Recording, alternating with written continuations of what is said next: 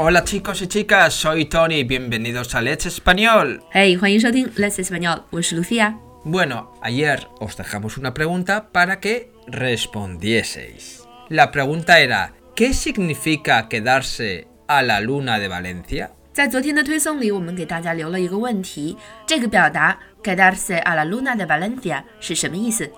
Como os dije ayer, yo nunca lo había oído, pero me he informado, he preguntado a algunos amigos y me han contestado lo siguiente.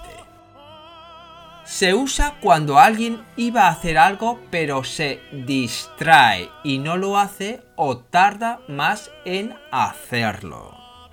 También significa quedarse en babia, empanarse, distraerse, como cuando te quedas así pensando mirando al infinito, al horizonte. 西班牙的每个地方都有自己习惯的一些表达方式，比如说这个表达方式，Tony 作为巴斯克人，作为毕尔巴鄂人，他没有听过，他周围的一些西班牙朋友也没有听过， 所以我们特意问了来自瓦伦西亚的朋友，他们告诉我们说，这句话的意思是发呆、走神、心不在焉的意思，也有因为分了神，所以耽误了或者没有做成你本来想要做的事情。Por ejemplo, vas a desayunar y te quedas a la luna de Valencia viendo la televisión y no has probado el desayuno. 比如说，你本来想要去吃早餐，但是因为看电视，所以分了神，于是就完美的错过了早餐。但是这个表达是怎么来的呢？ El dicho viene de que antes, en la antigüedad, Valencia era una ciudad amurallada.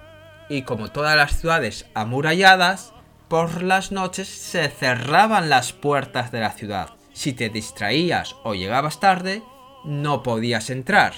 Entonces, solo podías estar, dormir bajo la luna. 这个表达的由来是这样的：在很久以前，瓦伦西亚是一座被城墙完全围起来的城市。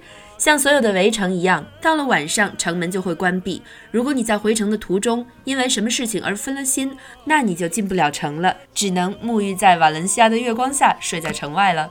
以上就是我们今天的全部内容了，非常感谢你的收听，也欢迎订阅我们的电台和关注我们的微信公众号 Let's Español。另外，二月份我们的西班牙语外教口语课、西班牙语社群课，还有西班牙语零基础课程都在有各种各样的优惠，欢迎添加我们的微信幺八三二二幺六五来咨询。Bueno chicos, adiós. Recordar, no os quedéis a la luna de Valencia.